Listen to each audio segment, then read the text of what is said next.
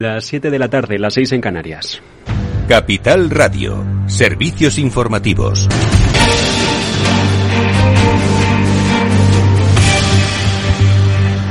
¿Qué tal? Muy buenas tardes. La espiral inflacionista ya ha llegado. El gobernador del Banco de España, Pablo Hernández Tecos, que hasta ahora había mantenido que empresarios y trabajadores estaban asumiendo una suerte de pacto de rentas implícito por el que la inflación no estaba trasladándose a los márgenes empresariales ni a los salarios, acaba de elevar el tono ante la Comisión de Asuntos Económicos del Congreso de los Diputados para avisar al gobierno de Pedro Sánchez de que el supervisor está observando señales de agotamiento de este acuerdo no escrito. Urge alcanzar un pacto de rentas real a nivel nacional que evite, dice, entrar de lleno en un bucle de perniciosos efectos indirectos y de segunda ronda. También se ha referido de COS a las inversiones de los fondos europeos y confirma que el impacto sobre la economía está siendo mucho menor del esperado. Los efectos macroeconómicos han sido em, más reducidos de los que nosotros al menos habíamos incorporado en, nuestras proyecciones macroeconómicas. Es, por tanto, importante la agilización de los proyectos eh, de, los fondos estructurales y también, y muy importante, una adecuada selección de los mismos. En cualquier caso, problemas por la inflación que en Onda Cero, el ministro para la presidencia Félix Bolaños asegura que no es un contratiempo solo de España, sino mundial. Es un problema que conviene que empecemos diciendo que es un problema mundial que es un problema mundial. Cuando aquellos que no, esto es un problema de Sánchez, pues en fin, eh, que no hagan el ridículo, porque esto es un problema mundial. De hecho, de los países de la eurozona, de los 19 países de la eurozona, hay 11 países con una inflación más alta que España. Y mientras, para tratar de controlar las facturas en Canadá, el Banco Central cumple expectativas, sube tipos de interés en 50 puntos básicos hasta el 1,5%. Y junto a esto, el Banco Central Europeo ha dado luz verde hace unos instantes a la adopción del euro por parte de Croacia en 2023. No obstante, el organismo con sede en Frankfurt expresa su preocupación sobre la sostenibilidad de la convergencia la inflación a largo plazo en este país, por lo que para evitar, dice, la acumulación de presiones inflacionistas excesivas o desequilibrios macroeconómicos, recomienda que el proceso se sustente en políticas adecuadas. En el caso del resto de países balcánicos, entre los que se encuentran Bulgaria, Hungría, Polonia, Rumanía o Suecia, el supervisor insiste en que aquí, de momento, no se ha avanzado mucho en las reformas. De hecho, Paolo Gentiloni, comisario de Economía, ofrece a esta hora más detalles de Bruselas. The euro remains a rock of stability in difficult times. Joining the euro is more than a formal aim for EU member states. y entre tanto, en un evento sobre la inversión, sobre inversión, el consejero delegado de JP Morgan, Jamie Dimon, It's a hurricane. It's Advierte de que se está preparando lo que define como un huracán económico. Dice que no sabe cuán intensa va a ser la tormenta, pero asegura que las hojas de ruta de la Reserva Federal o el Banco Central Europeo están creando un desafío sin precedentes en la historia. Y mientras Rusia advierte de que todo el mundo va a sufrir las consecuencias del embargo parcial europeo a las importaciones de petróleo ruso e insiste en que busca mercados alternativos para minimizar el impacto de este veto en la economía, que será extremadamente doloroso. Y mientras tanto, en una visita a Washington, Jens Stoltenberg el que es el secretario general de la OTAN defiende las sanciones, dice, para torcer el brazo de Rusia porque asegura se ha equivocado con la estrategia puesta en marcha. Y mientras tanto, en cultura. Me pregunto a veces por qué, por qué este interés mío por el teatro, por qué me ha dado por eso y no, y no, por, y no por otra cosa, porque he hecho de esto mi, mi, modo de vida. ¿no? El dramaturgo Juan Mayorga es el nuevo premio Princesa de Asturias de las Letras. Mayorga, autor vivo más representado en el mundo, con obras como Web, Cartas de Amor a Stalin o La Tortuga de Darwin, que han sido traducidas a más de 32 idiomas. Y mientras tanto, también se han fallado esta tarde los galardones del Festival de Cine de Venecia, el León de Oro a la trayectoria profesional recae era sobre la francesa Catherine Deneuve. Y ya con esto miramos al mercado. Claves del mercado. Y Europa está cerrada, se lo hemos contado hace unos minutos en Mercado Abierto. Miramos a lo abierto a Estados Unidos y allí tenemos a las ventas protagonizando la sesión. Caídas por el 1 sobre el 1% para el Dow Jones Industriales, para el Nasdaq 100 sobre el 1,15 en el caso del S&P 500 que vuelve a acercarse peligrosamente a perder la cota de los 4.000 enteros. Y mientras tanto, en el apartado de divisas, en el mercado de divisas, según XTB, vemos como el par euro-dólar se negocia a la baja ahora sobre el 1,06. 40. Esto es todo por el momento. Se quedan con Eduardo Castillo, con After Work. A las 8 vuelve la información a la antena de Capital Radio, El Balance, con Federico Quevedo.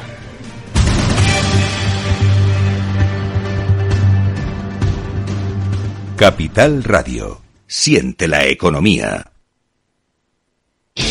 ¿Buscas dónde reparar tu cambio automático? En automatic.es. En Automatic reparamos tu cambio automático con rapidez, calidad y profesionalidad. No te la juegues. Ven a automatic.es. Tu cambio automático en las mejores manos. Automatic.es. Toda una vida dedicada al cambio automático.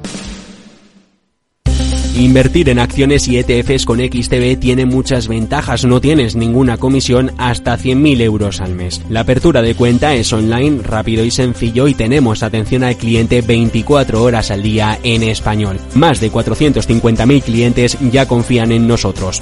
xtb.es Riesgo 6 de 6. Este número es indicativo del riesgo del producto siendo un indicativo del menor riesgo y 6 del mayor riesgo. ¿Necesitas saber el valor de tu empresa o una evaluación de su sostenibilidad? ¿Necesitas un informe reconocido, solvente y de calidad para negociar con eficacia una compra o venta? ¿Lo necesitas para acreditar su valor o sostenibilidad ante terceros? ST Sociedad de Tasación, entidad homologada por el Banco de España, es tu mejor opción. Visítanos en stvaloratuempresa.es o llámanos al 91 436 0205. Esto te estás perdiendo si no escuchas a Rocío Arbiza en Mercado Abierto. Alberto Roldán, director de inversiones de Metagestión. La revisión a la baja del crecimiento en España no ha sido gratuita ni lo va a ser.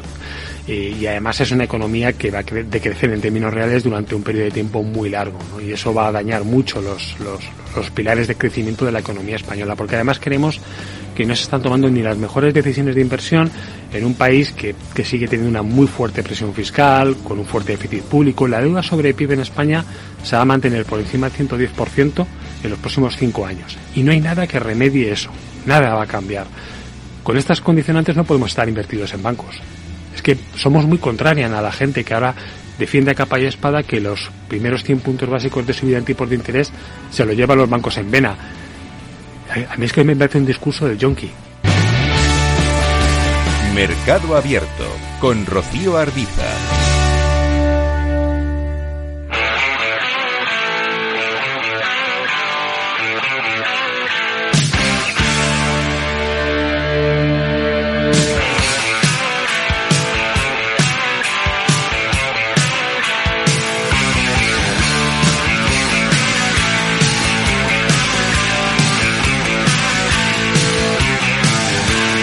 Después del trabajo, After Work, con Eduardo Castillo, Capital Radio.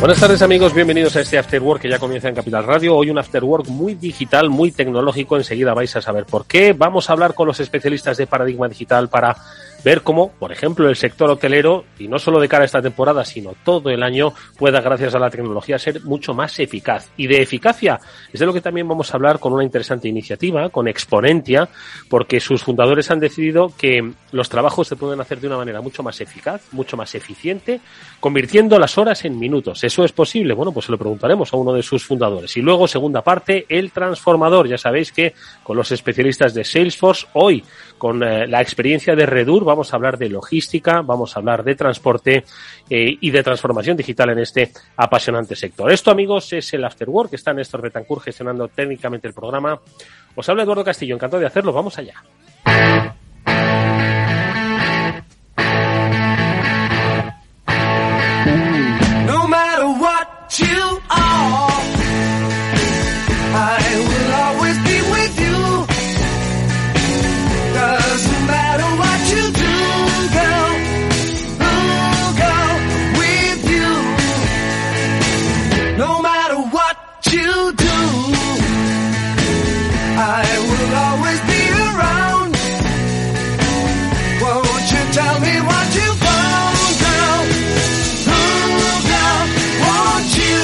Bueno, pues decíamos al principio de nuestro programa que hoy es un buen momento para todos aquellos que os dedicáis al sector del turismo, no porque venga la temporada, lo que ya no hayáis hecho difícilmente lo vais a poder implementar, pero bueno, vamos a, eh, con la ayuda de la siguiente experta, ayudaros a que la temporada de verano se alargue todo el año. ¿Y eso cómo se puede conseguir? Bueno, pues entre otras cosas, poniendo el foco en la tecnología. Esther Sioánez es consultora de estrategia digital de Paradigma Digital. Con ellos siempre avanzamos sobre esos sectores que pueden hacer todavía más en este mundo digital. Y con ella queremos acercarnos hoy a ese mundo de la hostelería, el turismo en su conjunto. Esther, ¿qué tal? Buenas tardes, bienvenida.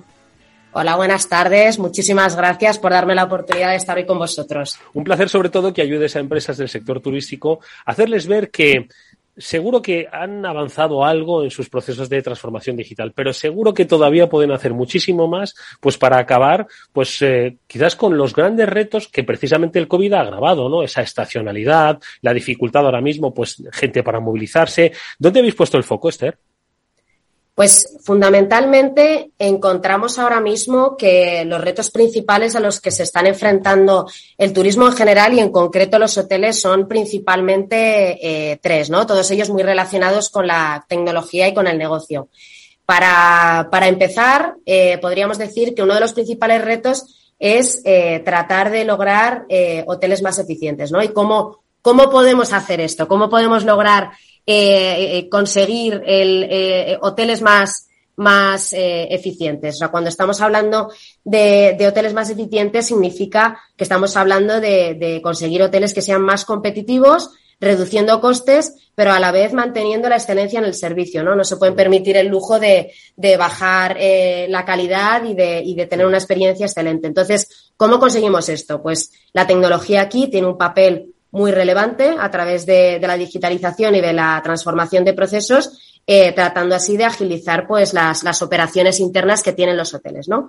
Entonces, por ejemplo, disculpar, por ejemplo, eh, como procesos a, a digitalizar sobre los que ya están trabajando mucho todas las cadenas de, de los hoteles, están en el, en el camino, unas más avanzadas que otras, pues pueden ser procesos que algunos eh, el propio cliente ya puede ver y otros son eh, más internos. Con todo ello, lo que conseguimos es que los empleados de, de los hoteles se puedan liberar de tareas que son eh, más rutinarias o más, más repetitivas y se puedan centrar en lo que es más importante, que es al final pues los, los huéspedes, ¿no?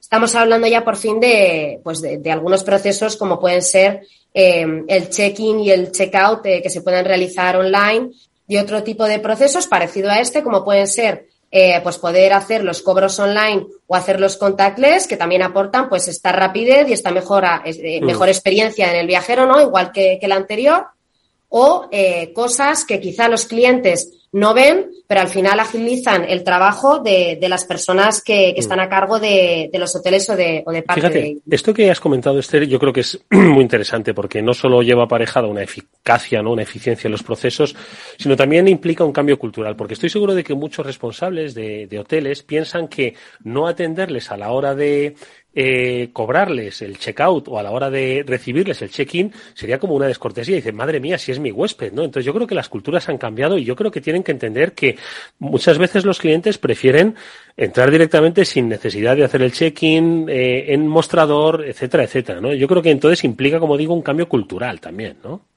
Efectivamente, y además eh, muchos de ellos, o sea, ahora están conviviendo como distintos tipos de, de clientes, ¿no? De distintas generaciones que tienen distintas necesidades, distintas motivaciones y, muchos de ellos, pues ya es que ni siquiera eh, quieren que para hacer determinadas labores, como por ejemplo el check-in y el check-out, pues haya una persona detrás, ¿no? Sino que les gustaría ser mucho más autónomos en todos estos procesos, pues a través a lo mejor de una aplicación poderlo realizar o incluso el poder reservar servicios que pueda tener el hotel eh, a través de, de una, de una aplicación o de una, o de una página web, pues les da cierta autonomía y al final pues tienen una, una mejor visión casi de- del hotel, ¿no? Más adaptado a sus necesidades. Vale. Vale, este es uno, mejora de procesos. ¿Dónde habéis puesto otro foco de interés para el sector de la hostelería?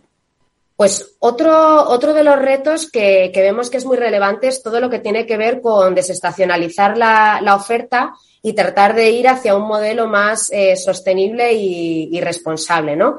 Cuando estamos hablando de, de desestacionalizar la oferta, en, muchos países ocurre esto, en España eh, ocurre de manera bastante acentuada.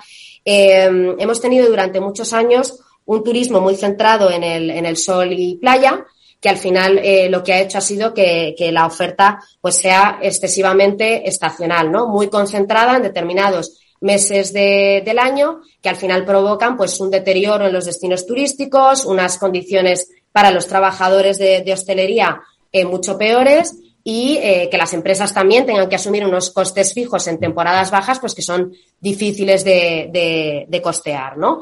Entonces, a raíz de ahí, por eso esto es un, un gran reto, ¿no? ¿Cómo conseguimos desestacionalizarlo?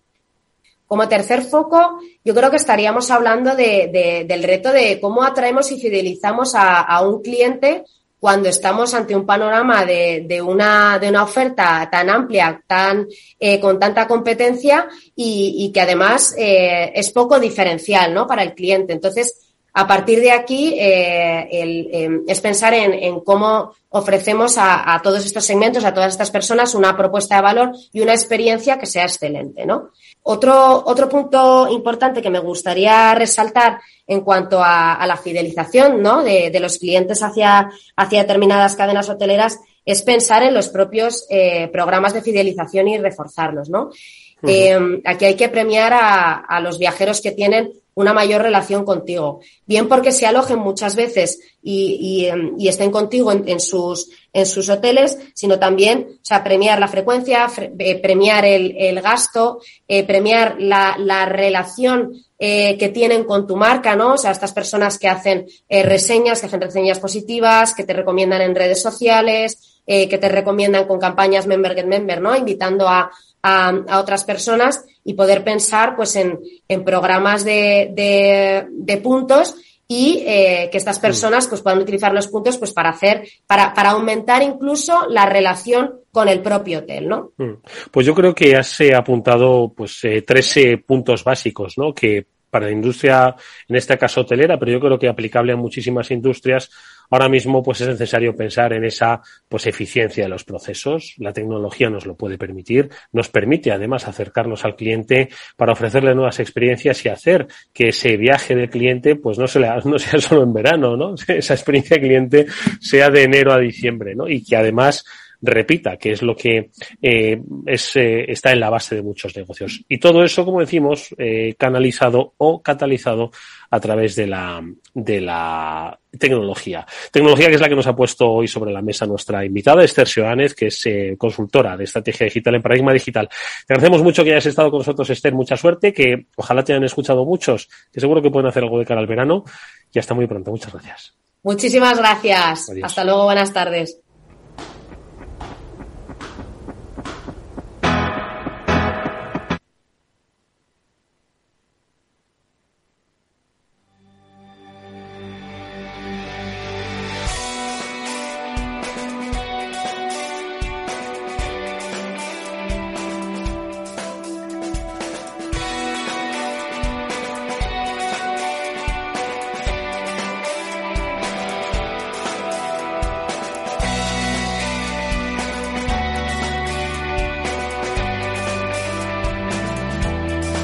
Eduardo Castillo en Capital Radio, After Work. Bueno, pues si con nuestra anterior invitada nos estaba aconsejando que, pues, en este caso los hoteles, pues fuesen mucho más eh, eficientes a la hora de gestionar sus procesos, hoy vamos a hablar con especialistas que ayudan precisamente a empresas a ser más eficientes con sus procesos. Estamos hablando de Exponentia. Sergio Velasco es uno de sus eh, fundadores y según ellos son capaces de reducir las horas a minutos. Eh, en los viajes no, ojalá, pero sí en los procesos. Sergio, ¿qué tal? Buenas tardes, bienvenido. Buenas tardes, Eduardo. Un placer estar aquí. Oye, vosotros, eh, Sergio, eh, eh, cumplís el deseo de muchas empresas y es que sean que las horas se aprovechen mejor, ¿no? Yo creo que en, es yo, la- lo que toda empresa busca, pero que al final no acaba de conseguir. Sin embargo, vosotros creéis que habéis dado, por lo menos con una de las teclas, ¿no? Sí, sí, bueno, nosotros básicamente somos un, un equipo muy potente en tecnología y lo que hacemos es poner la tecnología al, al uso de las, de las empresas, de la sociedad o de las personas. Y muchas veces la tecnología lo que hace es reducir tiempos en tareas y eliminar eh, ineficiencias. Vale. Entonces, Eso ya lo sabíamos, es de primero de transformación digital, ¿vale? Pero Sí. ya estamos en cuarto, ¿no? Entonces, ¿cómo desde Exponentia sois capaces de llevar esto a cabo de una manera además eficaz que se vea?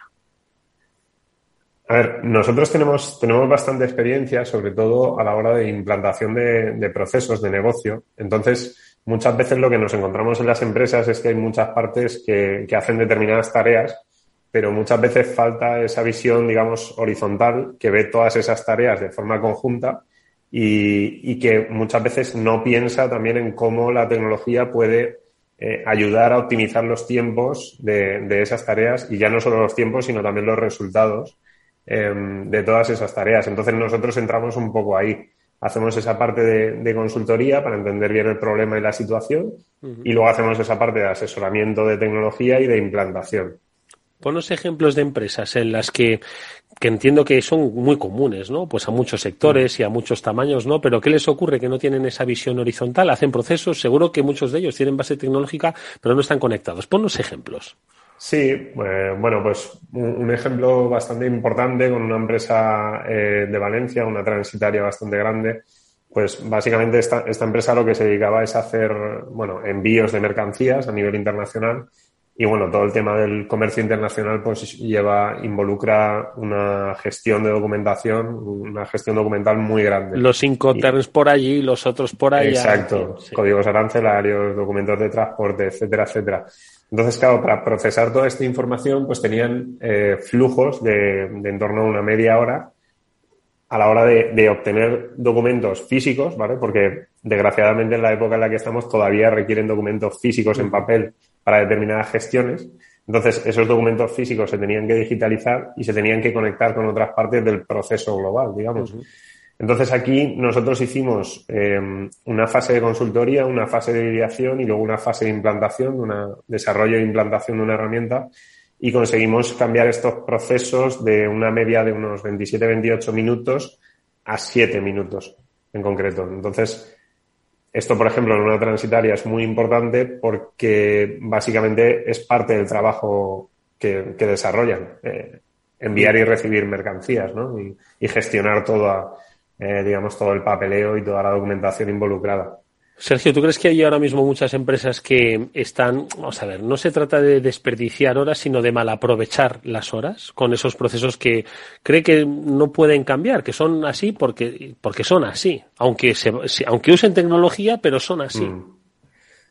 Pues yo te diría que sí. En general, yo diría que prácticamente todas las empresas, o sea, muchas veces la inercia del día a día nos, nos evi- nos- no nos deja parar y pensar eh, si realmente los procesos que estamos haciendo y todos los desarrollos, digamos, de negocio que estamos haciendo, lo estamos haciendo de la mejor forma posible o, si existen herramientas en el mercado que nos pueden ayudar a, hacerlo de una mejor forma o incluso a- a tener nuevas, nuevas líneas de negocio, ¿no? Entonces, em, lo que estamos viendo en las empresas normalmente es esto. O sea, falta, falta conectar esos puntos, digamos. La parte tecnológica y la parte problema de negocio, procesos.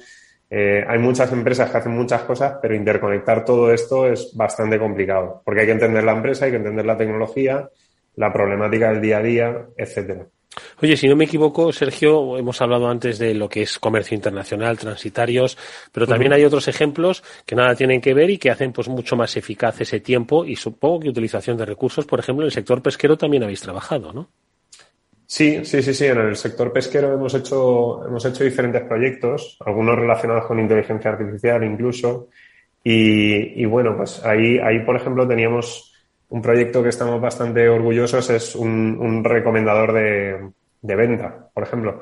Aquí básicamente pues era, era una empresa que tenía un, un grupo de comerciales, que básicamente estos comerciales tenían una cartera de clientes y bueno, pues esta cartera de clientes más o menos siempre vendían eh, un poco los mismos productos, ¿no? Eran clientes recurrentes que más o menos pues cuando se quedaban sin, sin suministro volvían a hacer otro pedido, etcétera, etcétera.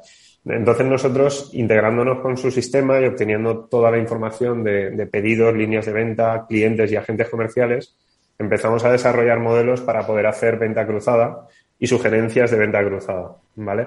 Entonces, esto directamente, digamos, el resultado de esto era que teníamos una aplicación que lo que decía es que el comercial Manolo tiene que ofrecer el producto X al cliente Pepito, ¿vale? Y este, cliente, este producto X tenía una probabilidad de venta muy alta porque habíamos visto que otros clientes que eran parecidos habían comprado, comprado este producto, pero nunca se había ofrecido este producto X a este cliente, ¿vale? Por lo tanto, era una generación de venta cruzada muy directa. Y, bueno, este estuvo muy bien porque en el segundo mes de, implantación del, del proyecto ya habían tenido retorno de la inversión, porque ya, o sea, nosotros veíamos directamente las ventas nuevas que se producían por este nuevo modelo. Esta no, nosotros le llamamos algoritmo, ¿vale? La forma en la que eh, genera estas recomendaciones. Y, y, bueno, yo creo que esto para cualquier empresa que venda commodities o que venga materia prima o, o procesos similares, digamos, se pueden aplicar técnicas de este estilo que generen eh, mayor negocio o que, o que directamente pues optimicen estos procesos de venta. Oye, eh, retorno de la inversión, entiendo que vosotros formáis parte de, de, lo que tienen que invertir las empresas, pero entiendo que también tiene que haber una inversión previa, porque esto entiendo que por muchas ganas que haya, si no hay una base tecnológica previa en esa empresa, poco podemos hacer. Es decir, si estos comerciales no estuviesen conectados, o por lo menos, no sé, tuviese la recopilación del dato necesaria para saber qué es lo que vendían, entiendo que, que es necesario sí, tener un punto sí, de sí, partida, ¿no? Sí, totalmente. Eduardo. Aquí al final hay muchas empresas que a veces nos dicen, bueno, yo quiero aplicar inteligencia artificial o quiero aplicar determinadas tecnologías sí. que a lo mejor... oyendo y dicen, ostras, lo voy a usar. Sí. Exacto. No, no, no, las conocen muy bien, pero como están en todos los sitios, pues dicen, oye, mi competencia lo está usando, yo también quiero. Eh, entonces, claro, por ejemplo, para utilizar inteligencia artificial, pues tiene que, la empresa tiene que estar en un, en un estadio de digitalización muy avanzado, ¿vale? Eh, desgraciadamente la mayoría de empresas a nivel nacional no están en este, en este estadio. Pero sí, totalmente, totalmente de acuerdo. Hay, hay que hacer una primera fase de estructur, estructuración de datos y, y, digitalización y a partir de ahí construir. Si no hay datos, no se pueden explotar. Bueno, pues que llamen a Exponentia. Eh, ya saben qué es lo que son capaces de hacer. Sergio Velasco es uno de sus fundadores. Gracias, Sergio. Mucha suerte. Seguiremos hablando en un futuro. Hasta muy pronto. Muchísimas gracias. Un placer. Adiós. Eduardo.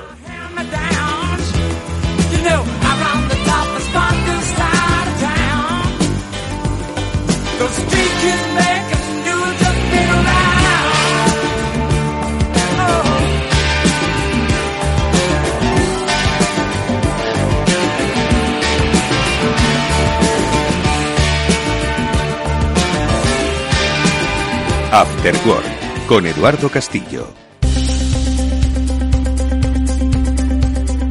Si inviertes en bolsa, esto te interesa. XTB tiene la mejor tarifa para comprar y vender acciones y ETFs, cero comisiones hasta 100.000 euros de nominal. Si inviertes en bolsa o quieres empezar, más sencillo e imposible.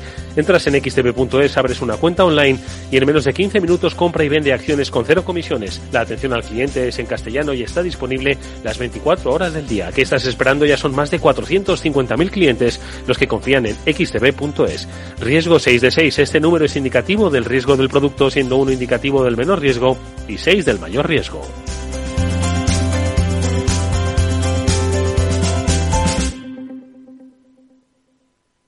¿Qué es ir más allá? Con Arval podrás llegar donde te propongas de la forma más sostenible y asegurar un mundo mejor contribuyendo a la seguridad en carretera, al futuro de las ciudades y a la calidad de vida. Ser responsable sin tener miedo al liderar el cambio. Arval, la transición energética arranca aquí. Más información en arval.es. ¿Necesitas saber el valor de tu empresa o una evaluación de su sostenibilidad? ¿Necesitas un informe reconocido, solvente y de calidad para negociar con eficacia una compra o venta? ¿Lo necesitas para acreditar su valor o sostenibilidad ante terceros? ST Sociedad de Tasación, entidad homologada por el Banco de España, es tu mejor opción. Visítanos en stvaloratuempresa.es o llámanos al 91 436 0205. Finanbest, ganadores del premio del diario Expansión a la cartera de fondos de inversión más rentable en 2021 en categoría conservadora. Finanbest, cinco estrellas Morningstar para nuestro plan de renta fija mixta. Finanbest, gestor automatizado líder en rentabilidad por tercer año consecutivo. Finanbest, tú ganas. Testigos de la transición. 50 años de periodismo. Automóvil por donde pasaba cada día don Luis Carrero Blanco voló por los aires. Españoles, Franco ha muerto. ¡Viva el rey! ¡Viva la Constitución! El Partido Comunista de España ha quedado legalizado. puedo prometer y prometo cumplir fielmente las obligaciones del cargo de presidente del gobierno y hacer cumplir las leyes fundamentales del reino. ¡Y ha empezado el fútbol! ¡Y ha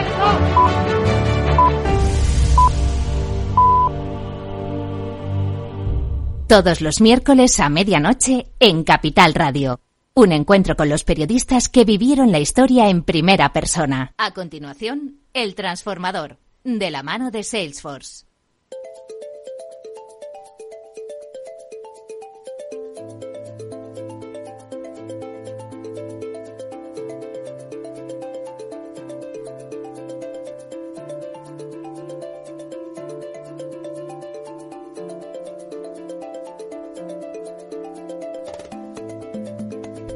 Bueno, ya tenemos aquí sobre la mesa la experiencia de transformación de una compañía interesantísima y además de un sector clave en nuestro tiempo, el de la logística y la distribución. Estamos hablando de Redur. Enseguida vamos a saludar a su director corporativo de ventas y marketing, a David Spert, pero antes saludamos a nuestro experto y amigo de Salesforce que nos acompaña, que repite programa hoy en presencial, Javier Benaventes, vicepresidente de Salesforce. ¿Cómo estás, Javier? Buenas tardes, bienvenido. Todo genial, ¿qué tal, Eduardo? Encantado de que estés por aquí. Además, todos recordamos, uno de los veteranos de Salesforce que ha visto cómo la propia transformación digital se ha transformado. Y yo creo que hoy el caso de Redur puede ser muy interesante por lo que acabo de decir, además, que está en un sector clave, ¿no? Para entender la economía en nuestro tiempo, que es llevar cosas que necesita la gente de un sitio a otro. Qué de actualidad está eso, ¿verdad? No, no pensábamos que eso iba a ser tan importante y a mí es una historia que me encanta porque realmente lleváis, o sea, Redur lleva mucho tiempo trabajando con Salesforce y, y se ha transformado. Y se sigue transformando, ¿eh? Es una historia muy bueno, bonita. Pues vamos a conocerla eh, de la mano de uno de sus protagonistas, sobre todo desde el principio. ¿Quién es Redur? David Spert es, eh, como decimos, director corporativo de ventas y marketing. David, buenas tardes, bienvenido. Hola, buenas tardes, Eduardo. A ver, Redur, cuéntanos, porque claro, hablar de logística y distribución en estos tiempos dirán, a ver, ¿eso en qué lo diferencia de los demás? ¿no? Entonces, ¿en qué os diferenciáis? ¿Qué, ¿Quién es Redur? Pues mira, Redur es una empresa de distribución y logística que lleva más de 45 años en el mercado nacional.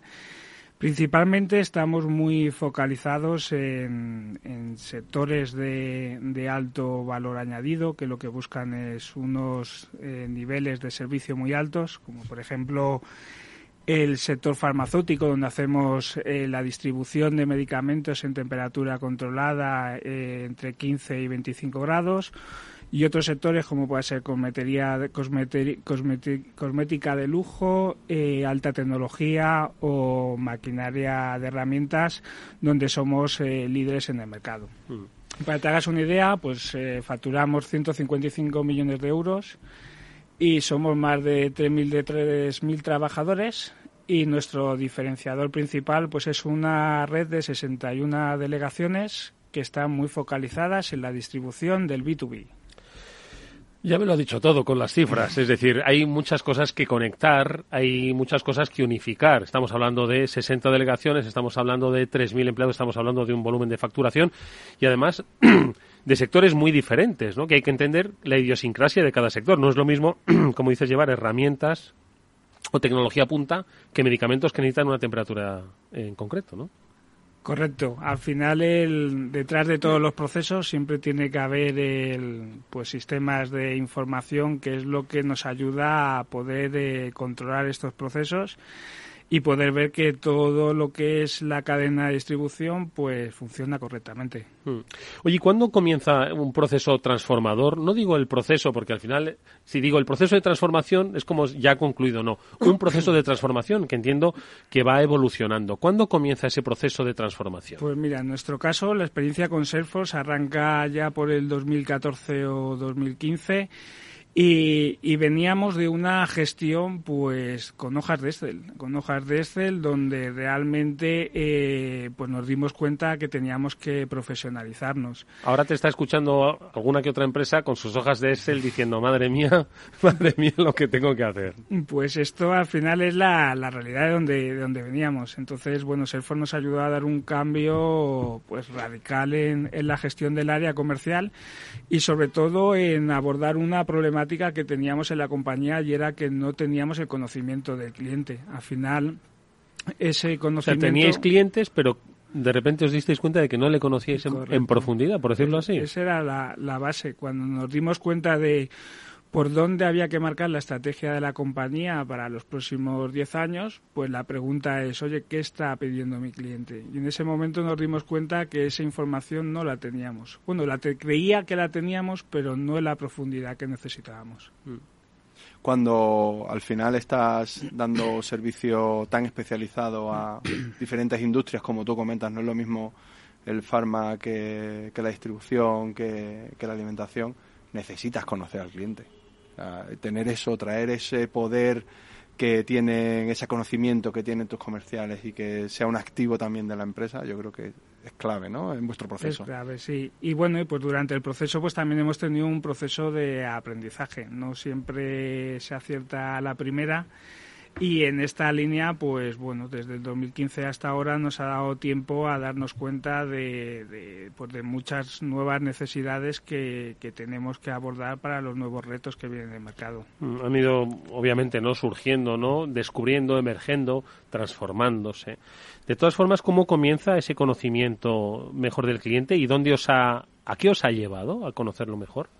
Pues eh, mira, al final el, digamos que el poder entender cuáles son los servicios que están, tenemos un proyecto muy interesante que es el proyecto del cliente espejo y al final eh, lo que tenemos es conocer esas necesidades que tienen cada cliente en cada sector específico y eh, sabiendo cuáles son esas potenciales necesidades, eh, lo que queremos abordar con, con, el proyecto nuevo que estamos llevando a cabo ahora mismo con, con Salesforce es crear esas necesidades, esas necesidades de servicio que yo sé que van a necesitar por el sector donde están y que realmente a día de hoy pues no me las están, eh, no me las están requiriendo.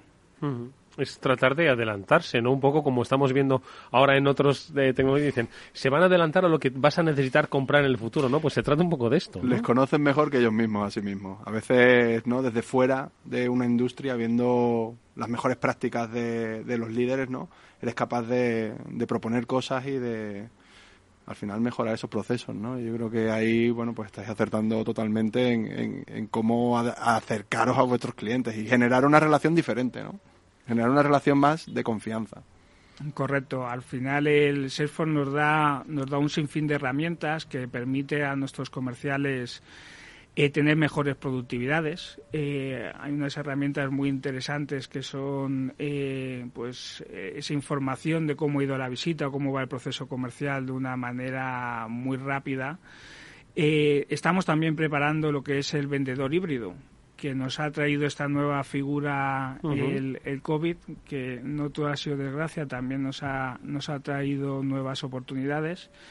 Y digamos que este nuevo proyecto lo que nos hace es adaptarnos también a esta figura de vendedor híbrido que es capaz ya de cerrar eh, ventas pues sin necesidad de, de esa relación uh -huh. personal que era la que con la que estábamos acostumbrados. ¿Quién nos lo iba a decir? Eh?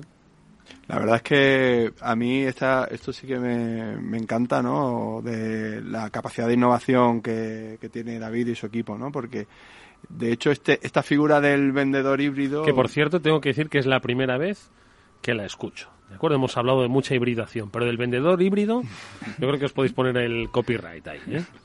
Pues además esto surgió, me encantaría que contaras cómo surgió, porque creo que es una... Pues mira, es una anécdota muy divertida, porque tenemos un proyecto actualmente en la compañía de nuevas generaciones, es responder a, esos perfiles que vamos a necesitar dentro de 5 o 10 años, vista.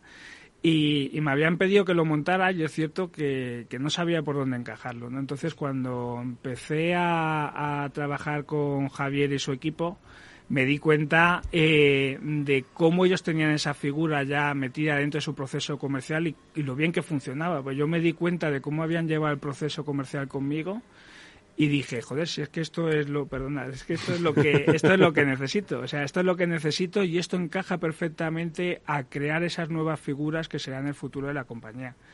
Y bueno, pues en este caso, fijándome en los procesos de Salesforce, nos ayudó a cómo enfocar el futuro de Redur.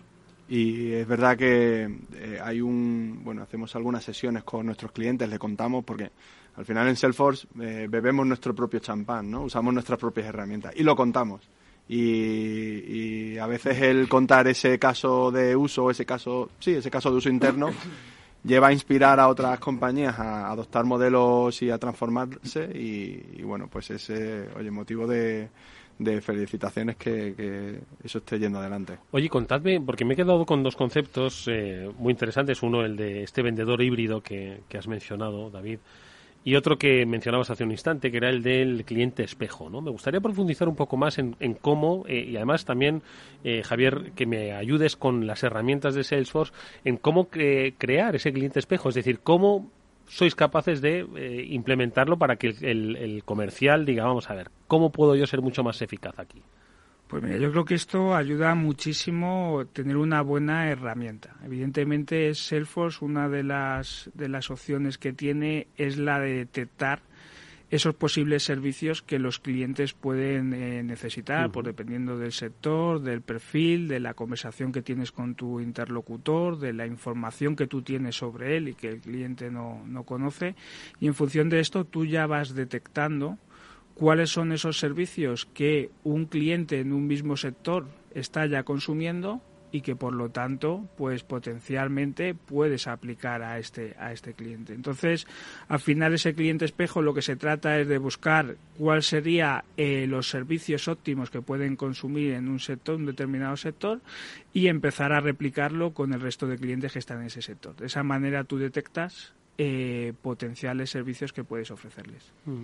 Yo le pido a, a mi equipo ¿no? que, que tengan un, un acercamiento a la generación de demanda, a la generación de nuevas oportunidades programático. Lo llamamos así, ¿no? Lo llamamos programático, porque al final es definir los programas y las campañas que funcionan para cierto tipo de cliente. Identificamos rápido, gracias a que tenemos la información de qué están, qué están demandando los clientes, intentamos aplicarlos en otras industrias, en otros tipos de clientes. Claro, eso porque al final es eh, se trata un poco de, de maridar, ¿no? Bueno, quiero decir, no, de, de, de trasladar, el- de transferir conocimiento, ¿no? Lo que te Mm. puede aportar el sector farma, eh, por supuesto, para la industria farmacéutica, te adelanta y dice, oye, esto lo estoy haciendo con esta compañía, pues tal vez te resulte de utilidad. Pero lo que has hecho en farma te enseña cosas que luego dices que en cosmética igual tendrían también su funcionamiento, ¿no? Correcto. Correcto. Al final el conocimiento de, de diferentes sectores lo que te da es una, una visión diferente de cómo, cómo trabaja cada uno de ellos, pero también te genera nuevas oportunidades de deficiencias que puedas encontrar en alguno de ellos, potenciándolos con soluciones de que al final están metidos en su día a día y no son capaces de, de- de poder detectar. Y una vez y una vez encuentras este esta oportunidad ¿no? de negocio adicional en, en otra industria, esta oportunidad de transformación, pues puedes implementarla. Aquí, o sea, muchas veces tenemos las ideas felices, ¿no? Si la bombilla se aparece en el logo, dices, a ver cómo le doy forma a esto, ¿no? Efectivamente, ¿cómo, cómo, lo, ¿cómo lo pongo en marcha? ¿no? Y eso es otra de las cosas que, que David está pensando, ¿no? En cómo eh, que su equipo comercial tenga una ayuda.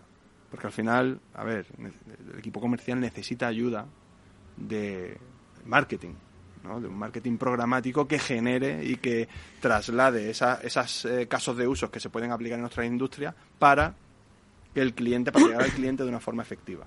¿no? Y eso es, eso es otra cosa en la que estás pensando. De todas formas, eh, yo creo que hay un factor cultural muy importante en cómo ha trabajado Redur estos últimos años, no solo por lo que has dicho, no esa sensibilidad de, oye, ¿quiénes van a ser los futuros profesionales de Redur? ¿Vale? Que ya estáis investigando y analizando y demandando esos perfiles, que igual todavía mm, no, es- no se denominan como tal, ¿no? Pero da, da cuenta de, de la importancia que tenéis de crear cultura, ¿no? Eh, y sobre todo, pues cultura en este caso que debe transformarse. ¿Cómo se ha vivido este proceso?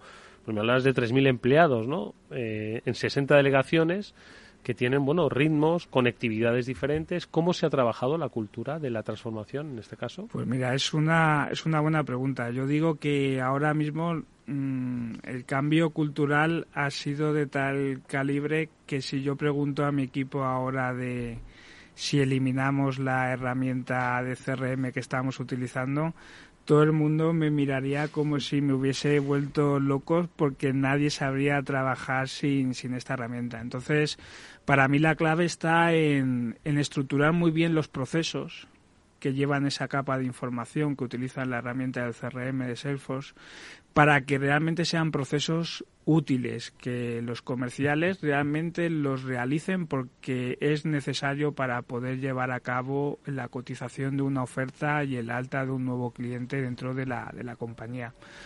Luego también creo que es importante el buscar también ese incentivo económico, ¿no? De, por lo menos en nuestro caso, en la parte del bonus, nosotros sí que contemplamos un porcentaje del correcto uso de la aplicación, de cumplimentar eh, la información dentro del sistema y que sea información válida, que sea información que pueda ser eh, utilizable a, a futuro y yo creo que esas, eh, esos dos puntos fueron la clave para que a día de hoy la herramienta pues tenga un nivel de utilización muy alto. Es decir, si alguien quiere eh, crear o mandar una oferta o hacer un cliente, tiene que utilizar Salesforce sí o sí. No hay otra, no hay otra vía dentro de la organización.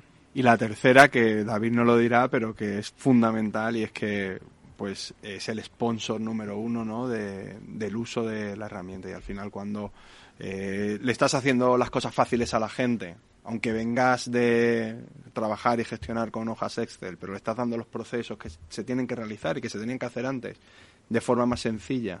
Y encima, bueno, pues tus directores, eh, tu management te está ayudando, ¿no? A, que, a que uses y te está apoyando y te está ayudando a formarte, a cambiar, a mejorar y a, y a, y a vender mejor, pues al final consigues los resultados que, que, que, que estáis consiguiendo, ¿no? Porque creo que también habéis tenido resultados muy buenos, ¿no? En estos últimos años y en este último año.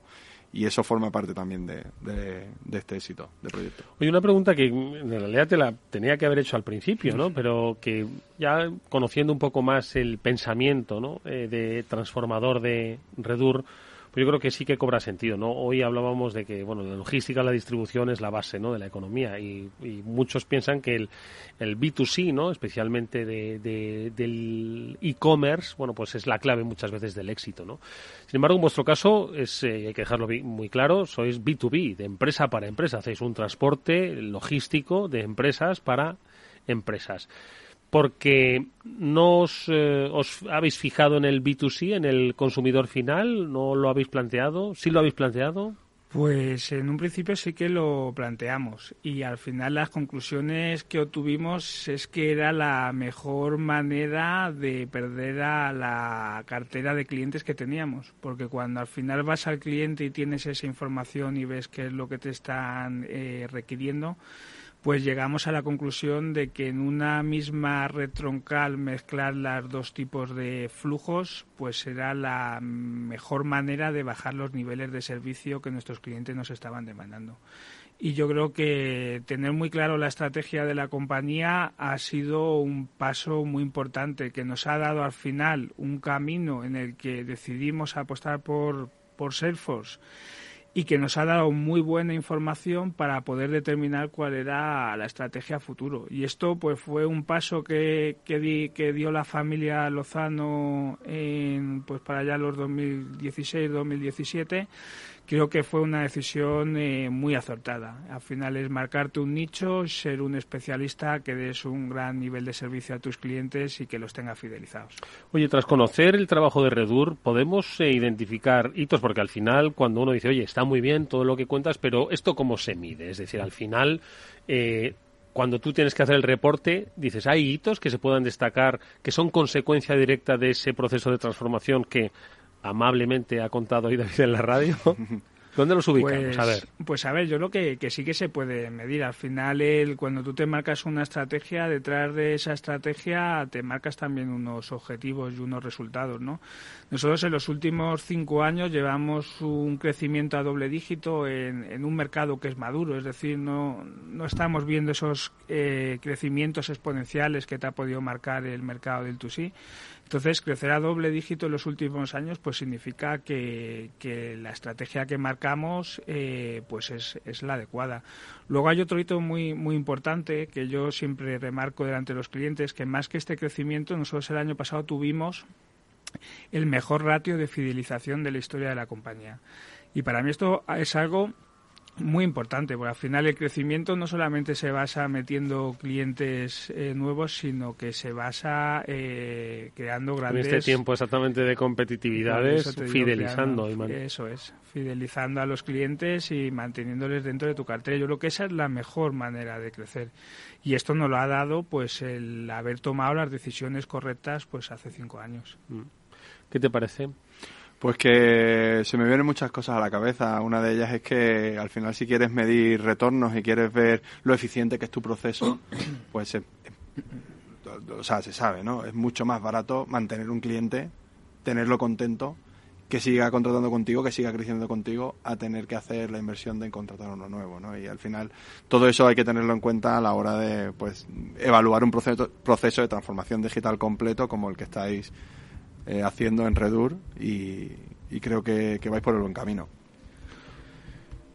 Más aspectos. Eh, vivimos tiempos donde hay, un término que es el de crisis en la cadena de suministros, crisis logística, donde a uno se le ponen los pelos de punta prácticamente, ¿no? Entonces dices, piensa en tu sector y dices, "Mm, madre mía, cómo se está lidiando, ¿no? Entonces entiendo que con mucha atención veis la información que se va produciendo y, y que entiendo que esta disposición digital eh, y flexible que nos has descrito ayudan a eh, eh, capear estos temporales, pero yo no sé si, como digo, las crisis logísticas de los puertos que hemos visto en Los Ángeles, en Shanghai ahora, propia guerra de Ucrania, ¿no? que está marcando el ritmo de la actividad económica en nuestro tiempo.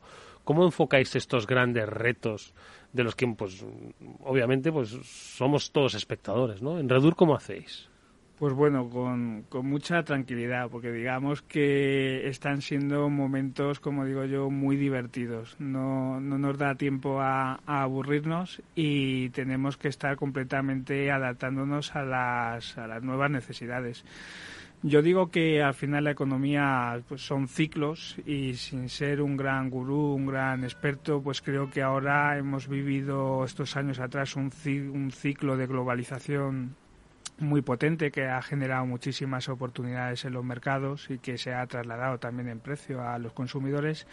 Y yo creo que ahora estamos viviendo un ciclo justamente lo contrario, de, de descentralización, donde estamos viendo que están eh, apareciendo nuevas oportunidades. Es decir, estamos viendo cómo ese stock de ese producto de nuestros clientes se está aproximando más a pues eh, a las localizaciones donde tienen eh, sus consignatarios o su cliente final. Y esto está generando muchas oportunidades logísticas y nuevo volumen que, que anteriormente pues no, no teníamos para transportar. Entonces pues bueno como siempre digo detrás de, de, un problema o de una crisis siempre se abre una oportunidad. Y, y esta es la manera en la que estamos afrontando la, la actual situación que, que se está viviendo, que, que no puedo negar que está siendo momentos, momentos complicados en esta cadena de distribución. Oye, eh, ¿qué te dicen ahora eh, tus comerciales cuando pues, manejan las herramientas? ¿Qué te decían en 2014 cuando dijimos, oye, hay que transformar la compañía? Entiendo que la resistencia al cambio a todos les puso nerviosos. ¿Hoy qué te dicen? Pues fue, fue, fue brutal, no lo voy a negar. Al principio ideas de todo, de todo tipo, pero al final la clave, Eduardo, yo creo que es el poder comunicarlo co- correctamente. Si ellos, y esto es una opinión mía personal, si ellos lo ven como una herramienta de control, creo que fracasarás. Si tú realmente le explicas correctamente cómo esta herramienta les puede ayudar a vender más, que al final es uno de los objetivos principales, uno de ellos que tienen dentro de la, de la organización, pues estoy seguro que, que ellos mismos serán los, los primeros anfitriones que tendrá la herramienta dentro de la casa. Y como te dije anteriormente, nosotros ahora, o mi equipo comercial, no se imagina el trabajar sin, sin Salesforce. ¿Cuál es la eh, reflexión que hacemos de las palabras de David Javier, de la experiencia de Redur? Pues eh, para mí eh, creo que es, es una gran historia dentro de un mercado, de un mercado maduro, eh, de un mercado tradicional, donde parece que puede haber a veces ¿no? desde fuera una falta de oportunidades, pero que cuando realmente entras a, a ver el potencial que tiene, la, capacidad de transformarte, estás consiguiendo pues eh, generar prácticas del sector que van a ser seguro estándar en el futuro. O sea, creo que ahora mismo justo la transformación de la distribución es, es innegable y, hay oportunidades. Y si estás eh, atento con los ojos abiertos y con ganas de hacer cosas innovadoras, pues puedes marcar el camino del futuro. Pues lo ha dicho, lo ha dicho Javier. eh, hay que estar atento, hay que escuchar, hay que atreverse, ¿no? Hay que innovar, ¿no? Esa es la clave. Pues la que nos ha trasladado nuestro invitado hoy, David Espert, el director eh, corporativo de ventas y marketing en Redur, al que le agradecemos mucho, pues este, este repaso cronológico, esta historia de Redur que ha compartido con todos nosotros en este transformador y que, y ha resultado muy interesante. Te agradecemos mucho de verdad que hayas estado con nosotros. Mucha suerte para el futuro, para los grandes retos que se avecinan sobre el sector y sobre la compañía. Hasta muy pronto. Muchas gracias eh, a ti, Eduardo, a tu equipo, a Javier, por darme la oportunidad de, de tener este rato tan divertido con vosotros.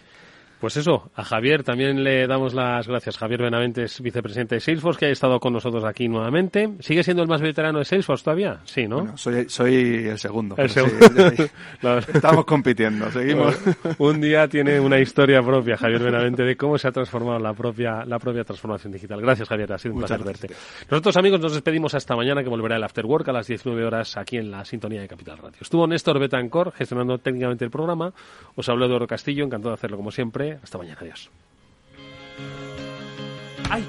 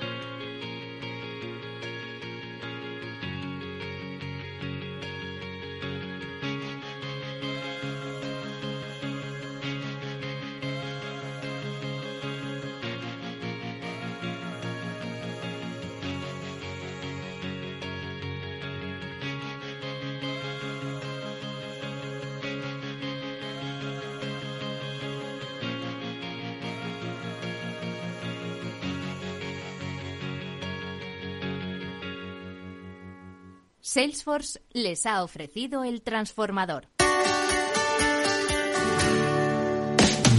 Aquí, en Capital Radio, está el programa más divertido y de mayor influencia en el mundo del capital humano. Todos los viernes a la una de la tarde, únete a Humanos en la Oficina, presentado y dirigido por el speaker internacional Miguel Ángel Pérez Laguna. Un programa donde el talento es protagonista en un formato innovador e irresistible que ya se escucha en 13 países. No te lo pierdas.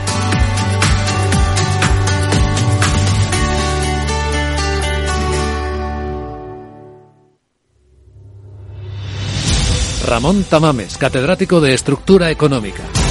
Si es que está escrito desde el Génesis, capítulo 42, el sueño de Faraón que interpreta José, los siete años de bonanza y los siete años de crisis, las vacas que salen del Nilo, etcétera. Es, es que está dicho en la Biblia. Capital Radio. Te escuchamos. Escucha cada jueves a partir de las 10 y 5 de la noche en Líderes Globales las entrevistas que Raúl Castro nos trae desde Florida. Personas inspiradoras de habla hispana que han destacado en sus actividades más allá de nuestras fronteras y que nos dejan sus enseñanzas y aprendizajes desde el punto de vista más personal. Líderes Globales con Raúl Castro en Capital Radio.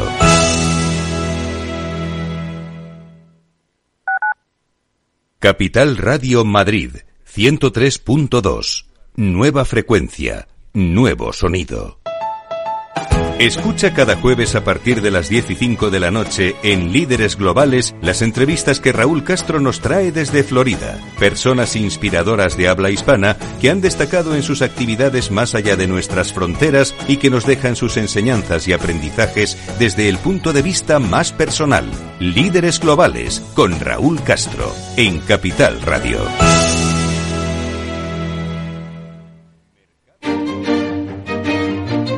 Valor Salud. Tiempo de salud. Su actualidad, sus personas, sus empresas. Todos los viernes a las 10 de la mañana en Capital Radio, con Francisco García Cabello. Capital Radio. Siente la economía.